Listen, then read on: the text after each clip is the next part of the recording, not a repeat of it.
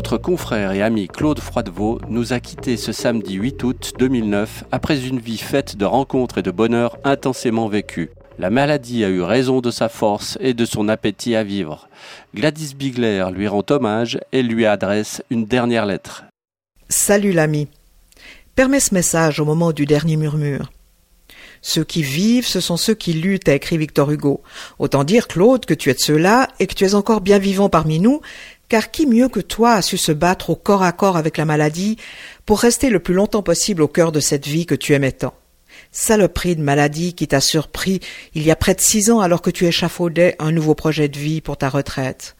Saloperie de maladie qui venait justement de prendre en défaut Franck Musy, un de tes compagnons de route, d'exploit et d'humour, Franck, lui aussi plein de projets d'avenir, au moment de quitter le navire amiral du journalisme. Et voilà que toi aussi. Tu marchais en montagne avec tes potes jurassiens quand tu as senti un essoufflement peu familier.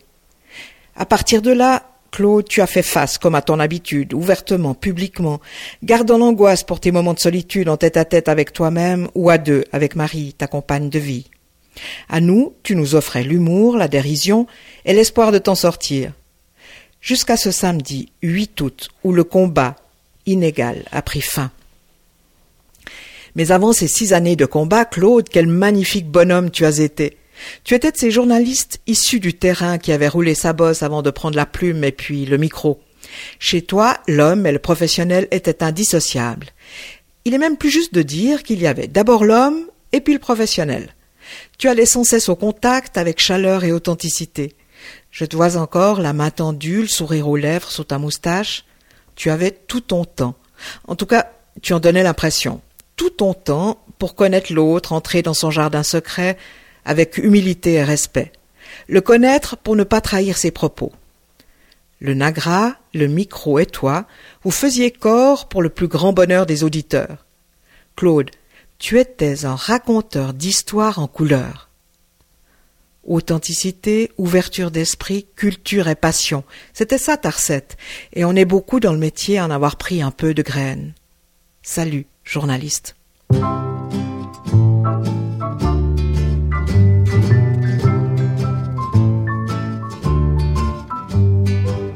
Puisque vous partez en voyage puisque nous nous quittons ce soir. Mon cœur fait son apprentissage. Je veux sourire avec courage. Voyez, j'ai posé vos bagages. Marche avant côté du couloir. Et pour les grands signaux d'usage,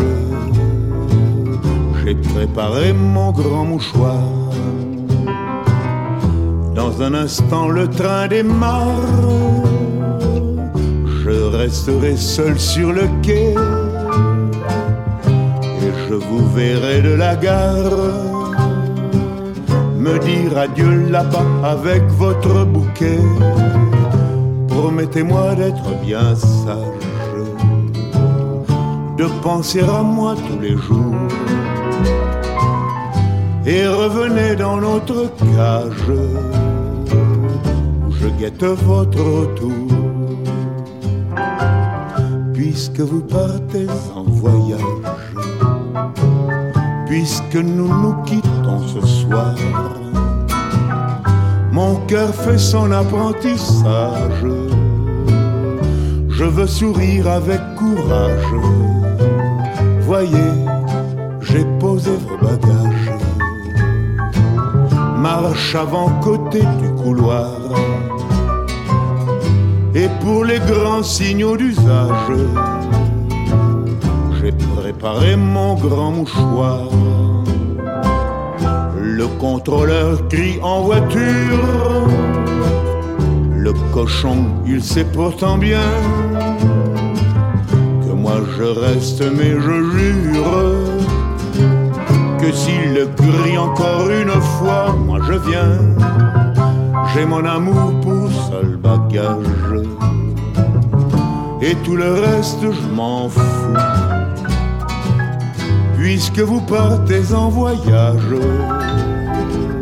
mon chéri, je pars avec vous. Encore un petit mot. Ce jeudi 13 août, au moment du dernier adieu public, tu nous as encore offert un moment de grâce. Un rituel d'adieu nécessaire, tout en douceur, en simplicité et en musique. Tu as voulu que soit lu un très beau texte, Testament, attribué à Gabriel Garcia Marquez. De ce texte, je retiens cette phrase qui te va tellement bien. J'ai appris tant de choses de vous les hommes, j'ai appris que tout le monde veut vivre en haut de la montagne, sans savoir que le vrai bonheur se trouve dans la manière d'y arriver. Salut Claude, ta lumière brille dans nos cœurs.